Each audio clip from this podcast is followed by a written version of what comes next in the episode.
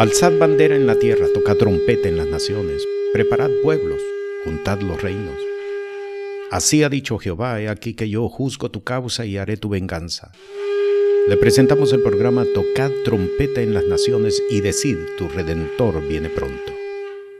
Y andando Jesús junto a la mar de Galilea, vio a dos hermanos, Simón que es llamado Pedro, y Andrés su hermano, que echaban la red en la mar porque eran pescadores y le dice, Venid en pos de mí, y os haré pescadores de hombres. Ellos entonces, dejando luego las redes, le siguieron. Y pasando de allí vio otros dos hermanos, Jacobo hijo de Zebedeo y Juan su hermano, en el barco con Zebedeo su padre, que remendaban sus redes. Y lo llamó. Y ellos dejando luego el barco y a su padre le siguieron. Y rodeó Jesús toda Galilea, enseñando en la sinagoga de ellos y predicando el Evangelio del reino y sanando toda enfermedad y toda dolencia en el pueblo. El texto que hemos leído es la descripción del llamamiento al ministerio apostólico de Pedro, Andrés, Jacobo y Juan, los cuatro pescadores del grupo. He sido dirigido a esta palabra por el Espíritu de Dios porque hay una necesidad que el Señor está presentando a su pueblo. Y es la necesidad de responder a un llamamiento que Él está haciendo a mucha gente, muchos hombres, muchas mujeres, muchos jóvenes, muchas señoritas. En la enseñanza de hoy vamos a exponernos al tema Venid en pos de mí y os haré pescadores de hombres. ¿Qué significa el llamamiento al ministerio? ¿En qué consiste?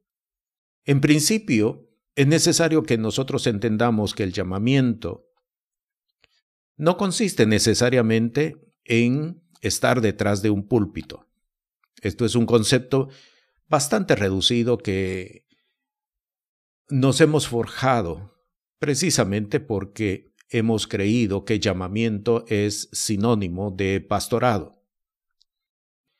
Hay muchas personas que han sido llamadas por el Espíritu de Dios para establecer un ministerio no convencional en preparación para la segunda venida de Cristo Jesús. Pero es necesario que entendamos claramente en qué consiste el llamamiento al ministerio por el Espíritu de Dios. Versículo 19 lo leemos de nuevo y le dice, venid en pos de mí, y os haré pescadores de hombres venid en pos de mí. El llamado al ministerio consiste en caminar de cerca con Jesús para ser constituido por Él en un ministro competente proclamador de un nuevo pacto. Venid en pos de mí. El llamamiento es estar cerca de Jesús. No consiste en la capacidad que el hombre tenga para poder predicar o en la capacidad que el hombre tenga para poder hacer un sermón, sino consiste, y esto es importante entenderlo, en la disposición del hombre y de la mujer de caminar bien de cerca con Jesús. El mensaje está determinado por la capacidad de caminar de cerca con Jesús. Venid en pos de mí. En el Evangelio de Marcos, en el capítulo 3, versículo 14, donde se presenta el momento cuando Jesús escoge sus doce discípulos y estableció doce para que estuviesen con él y para enviarlos a predicar. El orden es sumamente importante. Para que estuviesen con él para enviarlos a predicar. Nadie puede salir a predicar, ni nadie puede establecer mensaje de parte de Dios si antes no ha estado con Él. El orden no puede ser alterado. El llamamiento es caminar de cerca con Jesús. En Jeremías, en el capítulo 23, leamos versículo 22, y si ellos hubieran estado en mi secreto, también hubieran hecho oír mis palabras a mi pueblo, y les hubieran hecho volver de su mal camino y de la maldad de sus obras. Si ellos hubieran estado en mi secreto, Esto es el llamamiento. La decisión de caminar de cerca con Jesús. La decisión de estar en el secreto de Jehová. Esto es el llamamiento. En Lucas capítulo 24, en el versículo 32 también lo vemos, y déjeme citarlo, y decían el uno al otro, ¿no ardía nuestro corazón en nosotros mientras nos hablaba en el camino y cuando nos abría las escrituras? Esto es llamamiento de Dios. Es la disposición del hombre, es la disposición de la mujer de caminar de cerca con Jesús.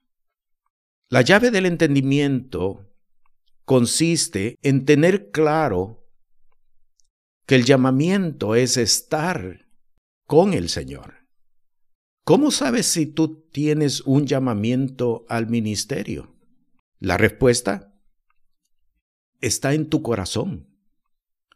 Si tienes una disposición para pasar tiempo en la presencia del Señor, hay un llamamiento que el Espíritu de Dios te ha establecido, pero que tú todavía no lo has entendido. Llamamiento tiene que ver con la convocatoria del Espíritu para pasar tiempo ante la presencia del Señor. Tiempo de lectura de la palabra, tiempo de oración, tiempo de búsqueda del rostro del Señor, porque el Espíritu está abriendo el lugar secreto del Señor para entender qué es lo que Él quiere que nosotros establezcamos sobre la faz de la tierra. Esto es llamamiento al ministerio. Pero luego el versículo 19 también añade y dice, y os haré pescadores de hombres. Ministerio tiene que ver con cambio de visión sobre la función que Dios nos está encomendando a hacer. Hay un cambio de visión hay un cambio y una transformación de naturaleza para la función a la cual el Señor nos está convocando, para la cual el Señor nos está llamando. ¿Cómo sabemos que tenemos un llamado al ministerio? Porque Dios nos trastoca todo alrededor, porque Dios cambia. Si la persona no está dispuesta hacer cambios, a desarrollar cambios, cambios de visión, cambios de interpretación, cambios alrededor de su vida, no puede desarrollar un llamamiento al ministerio. Porque llamamiento tiene que ver con el mensaje que el Señor te comisiona para establecerlo sobre una región. Llamamiento tiene que ver con la palabra de salvación que el Señor te llama para que siembres en una región. Llamamiento es el establecimiento de un mensaje para una región determinada. Por eso es importante que podamos entender que con el llamamiento viene un cambio de visión, viene un cambio de interpretación, viene un cambio, inclusive hasta de la forma como nosotros nos conducimos en los mismos ambientes en los cuales nos hemos movido. Si revisamos el caso de Isaías, el profeta, nos vamos a dar cuenta que hubo un cambio rotundo en su vida. ¿Por qué Dios llama a gente para el ministerio? En Mateo capítulo 9, versículo 36 tenemos una respuesta. Y viendo las gentes, tuvo compasión de ellas porque estaban derramadas y esparcidas como ovejas que no tienen pastor. ¿Por qué Dios llama gente para el ministerio? Porque hay una necesidad que debe de suplirse dentro de un pueblo, dentro de una región, dentro de una localidad, hay una necesidad. Dios llama gente para el ministerio para suplir esas necesidades. Si ustedes leen en Hechos de los Apóstoles, en el capítulo 10, se relata el caso de la aparición del ángel ante Cornelio. El relato describe claramente que la instrucción que Cornelio recibió del ángel fue, manda a buscar a Pedro el cual te hablará palabras por las cuales serás salvo tú y tu casa. Sin embargo, si ustedes revisan los primeros versos del capítulo 10, se dan cuenta que Cornelio y su casa era una casa piadosa, era una casa devota, era una casa que servía al Señor. Sin embargo, había la necesidad de que alguien les hablara palabra de salvación para ellos. ¿Por qué Dios llama gente al ministerio? Porque hay necesidades que deben de ser suplidas. Porque hay una urgencia de establecimiento de un mensaje y eso solamente lo puede hacer la persona. Los ángeles se mueven dentro del pueblo de Dios, sin embargo, están limitados en las funciones que ellos realizan. Porque el mensaje del Evangelio no puede ser transmitido por ángeles. El mensaje del Evangelio tiene que ser establecido estrictamente por hombres y mujeres que han recibido y han disfrutado la gracia del Dios Altísimo. Claramente la palabra nos dice, dad de gracia lo que de gracia habéis recibido. Un ángel no ha disfrutado la gracia de Dios, no puede disfrutar la gracia de Dios, no entiende ni siquiera en qué consiste la gracia de Dios. Por lo tanto, la participación de los ángeles dentro de la esfera humana está restringida. Y es necesario que podamos entender que Dios llama a hombres y a mujeres al ministerio para suplir necesidades dentro de los ambientes, dentro de los lugares, dentro de las regiones, que solamente puede ser satisfecho por la labor que cada uno de estos hombres o mujeres que han recibido un llamamiento lo pueden hacer. Viendo la gente, estuvo compasión de ellas porque estaban derramadas y esparcidas como ovejas que no tienen pastor. El llamado al ministerio es la labor de establecimiento del reino de Dios en lugares donde el enemigo se ha arrogado un derecho por esas regiones. Hay cuatro funciones que vamos a desarrollar como hombres y mujeres que hemos recibido un llamamiento al ministerio. La primera función la leemos en Marcos capítulo 4, versículos 3 al 14. Oíd, he aquí el sembrador salió a sembrar, y aconteció sembrando que una parte cayó junto al camino y vinieron las aves del cielo y la tragaron. Y otra parte cayó en pedregales donde no tenía mucha tierra y luego salió porque no tenía la tierra profunda. Versículo 7. Y otra parte cayó entre espinas y subieron las espinas y la ahogaron y no dio fruto. Versículo 8, y otra parte cayó en buena tierra y dio fruto, que subió y creció, y llevó uno a treinta, y otro a sesenta, y otro a ciento. Versículo 14, el que siembra es el que siembra la palabra. ¿Por qué Dios llama a gente para el ministerio? Primera razón, para sembrar palabra, para sembrar palabra en gente para sembrar palabra en regiones, para sembrar palabra en naciones. Y con esto tenemos que entender que la primera función para la cual un hombre, para la cual una mujer son llamados es para sembrar palabra. La palabra se siembra cuando la confesamos, la palabra se siembra cuando la proclamamos, haya o no haya gente que nos esté escuchando. Y déjeme repetir esto porque esto es sumamente importante poderlo entender. La primera función para la cual un hombre o para la cual una mujer es llamado es para sembrar palabra.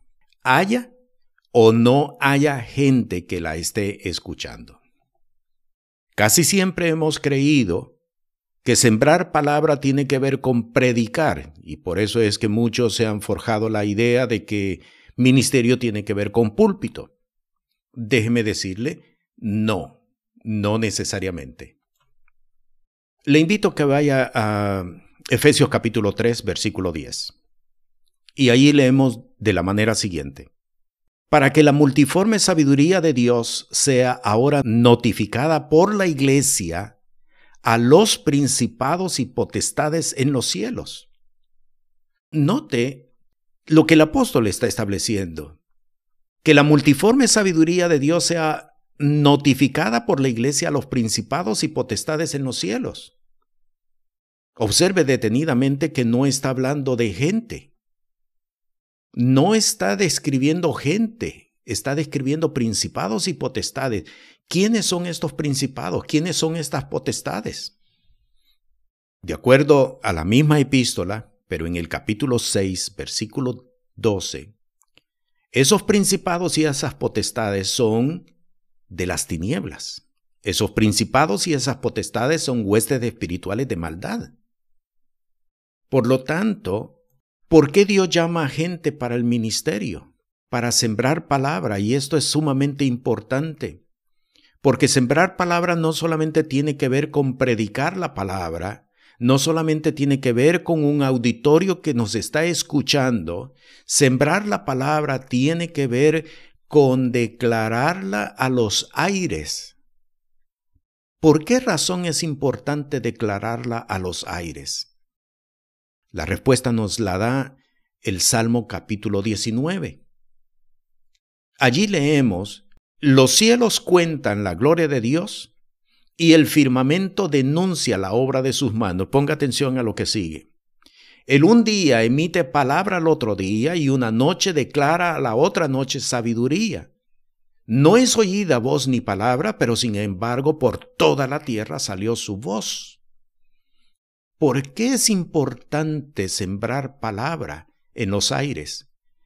Porque cuando nosotros declaramos palabra, como dice Efesios capítulo 3, versículo 10, a los principados y a las potestades, les establecemos límite en sus operaciones. Porque les establecemos restricciones para que sigan actuando en una región. La razón del por qué Dios llama a hombres y a mujeres, la primera razón o la primera función, es para que establezcan palabra en los aires. No es para proclamarle a multitudes, no es para predicarle a auditorios llenos, necesariamente.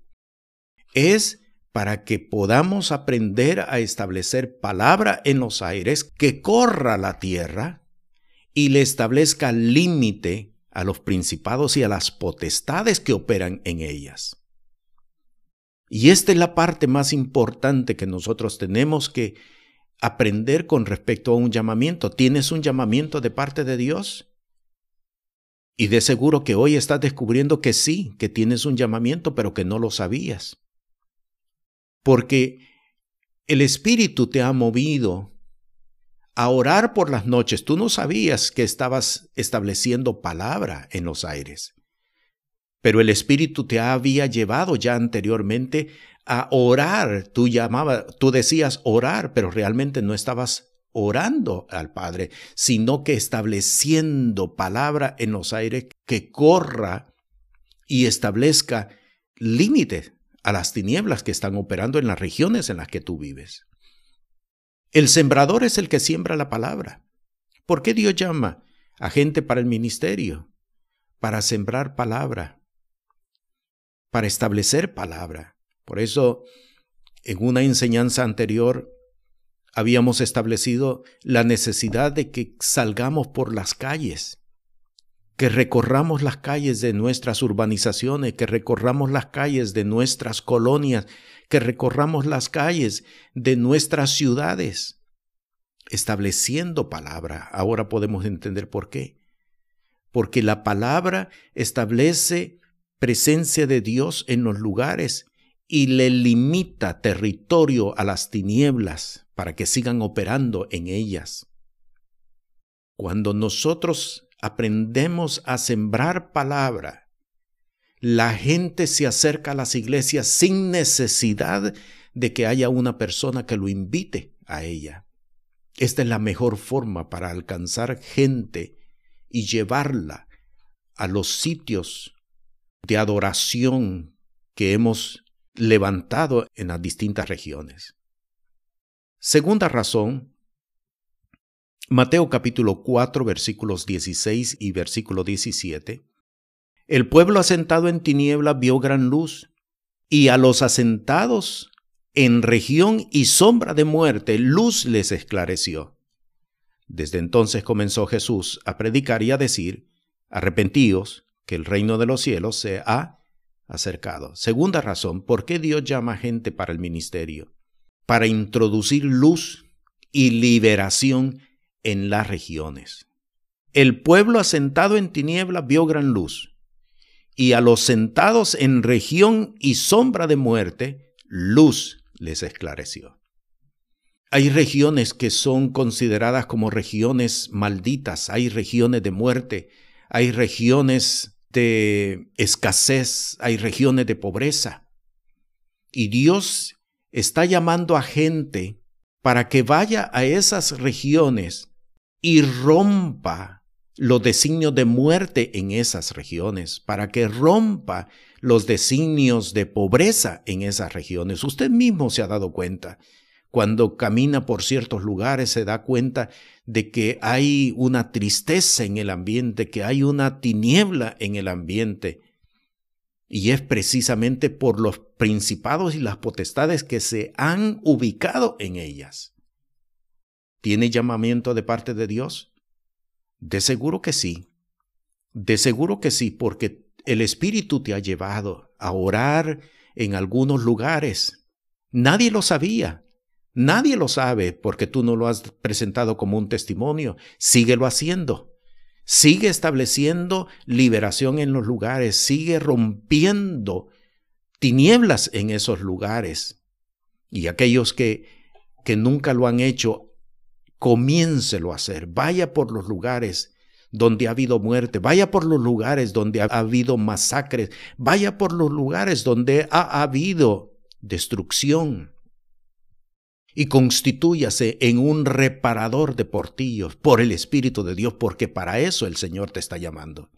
Venid en pos de mí y os haré pescadores de hombre. Esta es la palabra del Espíritu para este tiempo. ¿Sabe? Porque Cristo Jesús viene y viene pronto, lo hemos dicho, lo hemos proclamado, pero hay algo que nosotros no hemos entendido todavía. Es necesario preparar el camino del Señor. Es necesario que haya hombres y mujeres que respondan al llamamiento del Espíritu de Dios, porque es el Espíritu de Dios quien te está llamando. ¿Por qué Dios llama gente para el ministerio? En Hechos capítulo 15, en el versículo 14 tenemos otra razón. Simón ha contado cómo Dios primero visitó a los gentiles, tome nota, para tomar de ellos pueblo para su nombre. Tercera razón, para levantar un pueblo para su nombre. ¿Por qué Dios llama gente al ministerio? Para levantar un pueblo para el nombre del Señor, para levantar un pueblo escogido, un pueblo redimido, un pueblo santificado, un pueblo vivificado por la palabra del Señor, un pueblo fundamentado en la fe, un pueblo fundamentado en la palabra, un pueblo fundamentado en la operación sobrenatural del Espíritu de Dios. Dios está cambiando visiones lo vimos al principio de esta enseñanza. Dios está cambiando visiones. Os haré pescadores de hombres. Y la razón del por qué está cambiando visiones es para que entendamos que la iglesia no puede estar reducida a cuatro paredes, que Dios no nos ha llamado para levantar cultos avivado donde los que los únicos que lo disfrutan son aquellos que visitan la iglesia. Dios nos ha llamado para establecer reino de Dios y su justicia en las regiones. Claramente la palabra profética de Joel lo declara. En los postreros días derramaré de mi espíritu sobre toda carne pero no hemos entendido que toda carne no está dentro de cuatro paredes, toda carne está fuera. Y estas situaciones de pandemia que hemos enfrentado en este último tiempo nos ha demostrado que Dios está cambiando la visión de un pueblo no encerrado, de un pueblo que se mueve por los sitios, de un pueblo que se mueve por los lugares, de un pueblo que se mueve por las calles, de un pueblo que establece palabra, que siembra palabra, que ha aprendido a sembrar palabra en las calles, en, en los mercados, en las plazas públicas, en todo sitio, de un pueblo silencioso que se mueve por todo sitio, estableciendo palabra, palabra del Dios Altísimo. Venid en pos de mí y os haré pescadores de hombres. Para sembrar palabra, para introducir luz y liberación en las regiones, para levantar un pueblo para su nombre y sobre todas las cosas, para perfeccionar a los santos. Efesios capítulo 4 versículos 11 al 13 leemos, y él mismo dio unos ciertamente apóstoles y otros profetas y otros evangelistas y otros pastores y maestros, para perfección de los santos, para la obra del ministerio, para edificación del cuerpo de Cristo. Cuando vemos nuevamente el llamado de Pedro, Andrés, Jacobo y Juan, el versículo 23 termina de esta manera, y rodeó Jesús toda Galilea, enseñando en la sinagoga de ellos y predicando el Evangelio del reino y sanando toda enfermedad y toda dolencia en el pueblo. Cuando un hombre de Dios entiende el llamamiento que el Espíritu de Dios le está extendiendo, se desarrolla una actividad sobrenatural en las regiones. Cuando una mujer de Dios entiende y acepta el llamamiento que el Espíritu de Dios le está haciendo. Hay una operación sobrenatural en las regiones donde él, donde ella están ubicados. Porque para esto precisamente el Señor los ha llamado, para esto el Señor los ha convocado. Ahora sabes que tienes un llamamiento de parte del Señor. Pero nunca se te olvide que llamamiento no tiene que ver con una función particular, llamamiento tiene que ver con caminar de cerca con el Señor. Nunca se te olvide eso. Venid en pos de mí, esto es llamamiento, venid en pos de mí, camina cerca de mí. Termino leyendo Primera de Corintios capítulo 1 versículos 25 al 30 porque lo loco de Dios es más sabio que los hombres, y lo flaco de Dios es más fuerte que los hombres. Porque mirad, hermano, vuestra vocación, que no sois muchos sabios según la carne, no muchos poderosos, no muchos nobles. Y atendamos lo que dice a continuación, antes, lo necio del mundo escogió Dios para avergonzar a los sabios y lo flaco del mundo escogió Dios para avergonzar lo fuerte. Y lo vil del mundo y lo menospreciado escogió Dios y lo que no es para deshacer lo que es, para que ninguna carne se jacte en su presencia. Si quieres tener más información sobre cómo desarrollar tu llamado al ministerio, te invitamos para que visiten la página ministerioscristorrey.com. La paz del Señor contigo. Este programa es presentado por el Ministerio Apostólico y Profético Cristo Rey.